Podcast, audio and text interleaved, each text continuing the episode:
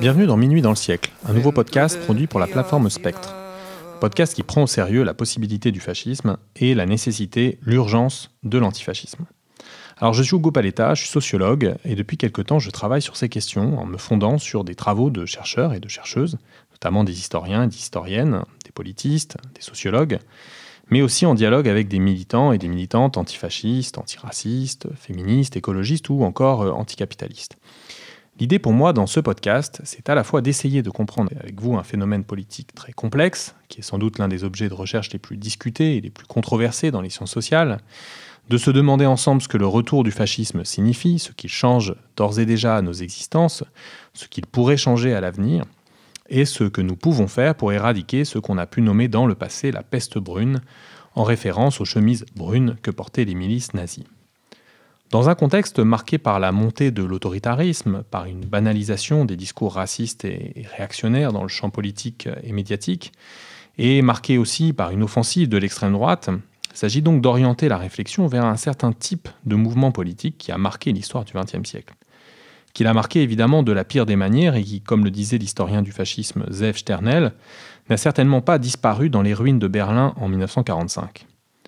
L'hypothèse de ce podcast, c'est en effet que nous affrontons actuellement une dynamique de type fasciste, un processus de fascisation, et qu'un fascisme du XXIe siècle est en train d'éclore. Certains traits le distinguent du fascisme du siècle précédent, c'est évident, mais les discours et les pratiques néofascistes ne sont pas aussi différents qu'ils le prétendent généralement du fascisme historique, c'est-à-dire du fascisme des années 1920 et 1930. Au contraire, ils en sont très proches par bien des aspects, et notamment ce qui est au cœur de leur projet politique est de rester identique. Dire que le fascisme du XXIe siècle est en train d'éclore ne signifie ni qu'il aurait disparu entre-temps, ni que les violences politiques auraient cessé après 1945. Deux affirmations qui seraient évidemment absurdes de soutenir. Les deux principales puissances fascistes, l'Allemagne et l'Italie, avaient subi une défaite en 1945 face aux Alliés, et il faut rappeler à ce propos, parce que c'est un aspect aujourd'hui largement méconnu, parce qu'occulté de la mémoire occidentale, que parmi ces alliés, c'est l'URSS qui paya de loin le plus lourd tribut. L'humeur de l'époque était au plus jamais ça. Le consensus d'après-guerre était antifasciste. En France, par exemple, il n'était pas question, du moins dans les médias importants de l'époque, issus de la libération et de la résistance, il n'était pas question de réhabiliter Pétain comme Zemmour le fait aujourd'hui. Même si la défascisation des États n'est pas allée aussi loin qu'on le pense généralement, l'idée dominait qu'il fallait tourner la page des dictatures en faisant en sorte que le fascisme ne puisse pas relever la tête. Pour autant, on doit se souvenir que la victoire des Alliés laissa subsister deux dictatures fascistes en Europe, respectivement dans l'État espagnol et au Portugal, et cela sous l'influence notamment des États-Unis qui préféraient le maintien de ces dictatures plutôt que le risque de soulèvement communiste. Mais même en France ou en Italie, le fascisme n'a pas disparu. Il y a toute une histoire souterraine du fascisme entre la défaite de 1945 et les années 1980, époque où renaissent des mouvements néofascistes de masse. Pendant toute cette période, le fascisme a survécu dans les marges, à travers les écrits d'idéologues nostalgiques, bien souvent en lien avec des organisations qui n'étaient encore que groupusculaires. Mais le fascisme s'est aussi maintenu à travers des noyaux dans l'appareil d'État, en particulier dans les appareils répressifs d'État, la police et l'armée.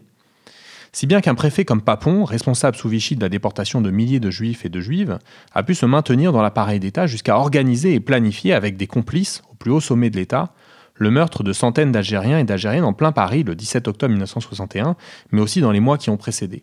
Si bien aussi qu'une brigade contemporaine aussi fascisée que la brigade anticriminalité, la BAC, trouve ses racines dans une brigade fondée dans les années 30, la brigade de surveillance des Nord-Africains. On peut enfin penser que le fascisme a survécu également sous des formes plus microscopiques, moléculaires, invisibles à l'œil nu en quelque sorte, à travers des désirs profondément enfouis dans la psyché, dans la structure psycho-affective des individus, des désirs d'homogénéité ethno-raciale, des désirs de vengeance raciale, des désirs d'unanimisme et de répression politique, etc. Ensuite, la deuxième moitié du XXe siècle a malheureusement été riche en violences politiques, à l'encontre des exploités et des opprimés. Pour autant, il est important de rappeler que toute violence politique et toute dictature n'est pas nécessairement synonyme de fascisme. Le fascisme, c'est un certain type de dictature, qui se distingue par sa base sociale, par son mode de fonctionnement et par son idéologie des dictatures militaires ou de dictatures bureaucratiques qui, au XXe siècle et encore aujourd'hui en Chine ou en Corée du Nord, se sont réclamées du communisme alors même qu'à l'opposé des conceptions que l'on trouve chez Marx, les travailleurs sont dans ces sociétés écrasés politiquement, dominés par un parti-État tentaculaire et n'ont leur mot à dire sur à peu près rien. Cela étant dit, le fascisme constitue bien le mouvement politique qui, dans sa variété la plus brutale et la plus totalitaire, c'est-à-dire le nazisme, a poussé jusqu'au bout la négation des principes de liberté, d'égalité et de droits humains associés aux Lumières. Négation dont l'aboutissement presque logique a consisté dans un projet de nature génocidaire. Celui-ci a ciblé les juifs et les juifs d'Europe, ainsi que les Roms, mais les nazis ont également planifié le massacre des homosexuels, considérés comme les agents d'une dégradation de la prétendue race aryenne, de pans entiers des populations slaves, perçues par les nazis comme une race inférieure, de personnes considérées comme déficients mentaux, ainsi que de très nombreux militants et militantes socialistes et communistes que les nazis considéraient comme leurs ennemis les plus dangereux, et pour cause puisque le mouvement ouvrier constituait, en Italie comme en Allemagne, une force politique très puissante. Et c'est précisément pour cette raison que des pans entiers des bourgeoisies de ces pays, des classes dirigeantes, nouèrent une alliance avec les fascistes pour se débarrasser de ce qui leur apparaissait et ce qui était objectivement un obstacle à l'accumulation capitaliste. S'imaginer que l'humanité en aurait fini avec ce nationalisme de purification raciale et politique qu'est le fascisme, que les tendances génocidaires propres à ce type de projet politique appartiendraient au passé, c'est ne rien avoir compris du XXe siècle le fascisme ne cessera de réapparaître tant que les sociétés humaines n'auront pas résolu la contradiction mortelle entre les grands principes proclamés de liberté et d'égalité et la réalité d'un mode de production, le capitalisme racial et patriarcal, qui ne cesse de produire de monstrueuses inégalités, de favoriser l'autoritarisme, d'engendrer des violences systémiques et de susciter l'aliénation. Le fascisme, c'est en quelque sorte la cristallisation politique exacerbée, extrême et bien souvent délirante de ce fonctionnement inégalitaire, oppressif, brutal et aliénant propre au capitalisme. Alors j'ai souhaité intituler ce podcast Minuit dans le siècle. Pourquoi? Minuit dans le siècle, c'est le titre d'un roman de Victor Serge, un écrivain d'origine russe, d'abord anarchiste puis rallié aux communistes au cours de la Révolution russe de 1917. Il fera partie de celles et ceux, l'opposition de gauche, qui n'accepteront pas la destruction par Staline des conquêtes de la Révolution, et il sera pour cette raison emprisonné en Sibérie pendant plusieurs années. Dans son roman intitulé s'il est minuit dans le siècle, publié en 1939, il décrit de manière implacable la dictature bureaucratique et l'univers concentrationnaire en URSS, bien avant Solzhenitsyn. Minuit dans le siècle, ça désigne en quelque sorte ce moment où les structures de l'oppression semblent incontestables, où toute lutte paraît vaine et où l'espoir a déserté. Bien évidemment, notre situation nous apparaît sous un jour différent. Nous ne subissons pas, comme Victor Serge, la trahison des espérances qu'avait fait naître une révolution. Nous sommes orphelins d'une révolution, d'une rupture avec cet ordre social injuste, d'une bifurcation vers un monde libéré de toute forme d'exploitation et d'oppression, mais aussi de l'impérialisme et de la guerre. Nous sommes coincés entre un vieux monde qui meurt et un nouveau monde qui tarde à naître, pour reprendre les mots souvent cités du militant communiste Antonio Gramsci, enfermé lui-même pendant plus de dix ans dans les prisons fascistes. Informé justement par la victoire des fascistes en Italie, ce même Gramsci annonçait dans la foulée pendant cet interrègne, c'est-à-dire entre le vieux monde qui ne veut pas mourir et le nouveau monde qui tarde à naître, on observe les phénomènes morbides les plus variés. Or, chaque jour semble nous apporter son lot de phénomènes morbides. Migrantes et migrants dont nos gouvernements provoquent la mort par leur politique d'empêchement de la migration, minorités raciales et religieuses ciblées par l'État et par des groupuscules fascistes, droits des femmes contestés et violences sexistes redoublées, exploitation au travail renforcée alors que les grands groupes capitalistes sont renfloués régulièrement à coups de milliards d'aides publiques, assistanat pour les riches et attaques contre les classes populaires, mais aussi polémiques racistes, réactionnaires, quotidiennement alimentées par des idéologues et des médias de droite et d'extrême droite. Voilà pourquoi nous devons explorer à fond, à nouveau, les questions de fascisme et de l'antifascisme. Car parmi ces phénomènes morbides, il y a évidemment le fascisme. Alors de quoi s'agit-il? Le fascisme, ce n'est pas uniquement la répression des manifestations, la suspension ou la, la remise en cause des libertés publiques fondamentales, les violences policières, la chasse aux migrantes et aux migrants, la stigmatisation et la discrimination des minorités, le quadrillage sécuritaire des quartiers populaires et d'immigration. Nous savons que malheureusement toutes ces formes de l'autoritarisme en sont déjà là, que les États qui se présentent comme démocratiques les pratiquent et que les minorités les subissent de manière permanente. Nous savons bien que de loi sécurité globale en loi séparatisme, la France de Macron n'y fait nullement exception. Alors le fascisme c'est quoi? C'est un certain type de projet politique qui prétend d'abord œuvrer à la renaissance d'une communauté imaginaire, la nation française par exemple, ou la civilisation européenne, ou encore la race blanche, ou les trois à la fois. Mais la particularité des fascistes, c'est que pour eux, la condition de cette renaissance, c'est de réaliser une opération de purification. Purification ethno-raciale, se débarrasser d'une manière ou d'une autre des minorités ethno-raciales parce qu'elles éloigneraient la nation ou la civilisation européenne de son identité profonde, de ses racines fantasmées, euh, etc. Mais aussi purification politique, c'est-à-dire supprimer toute forme d'opposition, tout espace de démocratie réelle, tout embryon de contestation. Et comment cette purification pourrait ne pas être meurtrière et prendre une forme dictatoriale? Comment pourrait-elle ne pas inclure une potentialité génocidaire? Comme je l'ai dit, ce projet fasciste n'a pas disparu dans un bunker en 1945 avec la défaite du nazisme.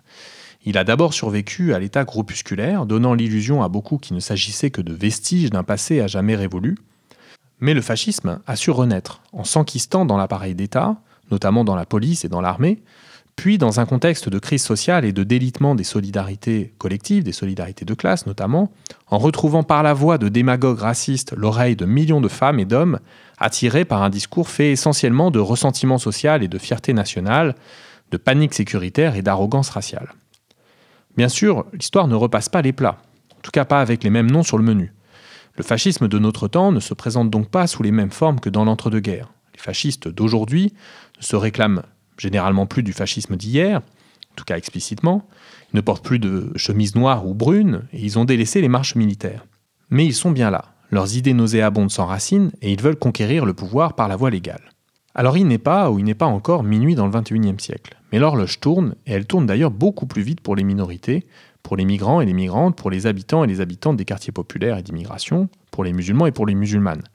Le capitalisme se fait toujours plus violent, broyant l'existence de milliards de femmes et d'hommes, la crise environnementale a atteint des proportions irréversibles qui menacent la survie même des sociétés humaines.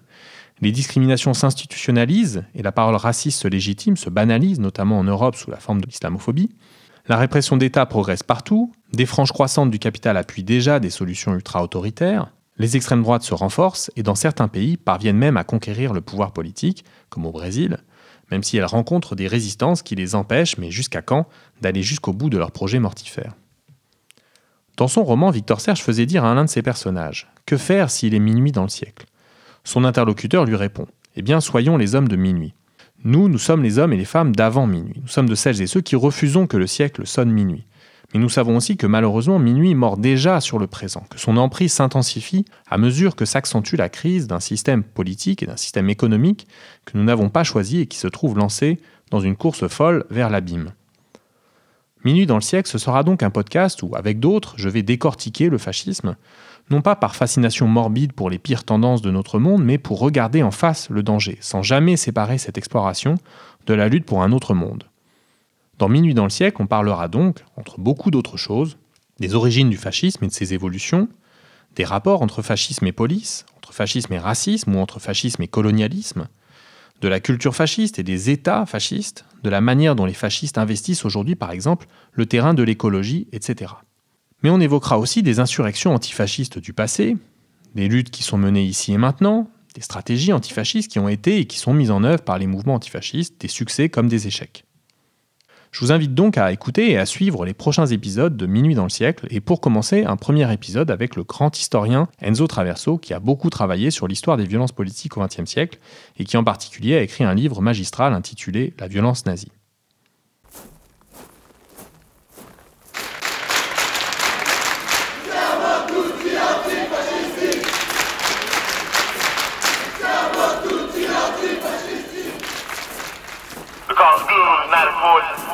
Not important. Nothing's more important than stopping fascism because fascism will stop us all. O povo é quem mais ordena dentro de ti a cidade. Dentro de ti a cidade.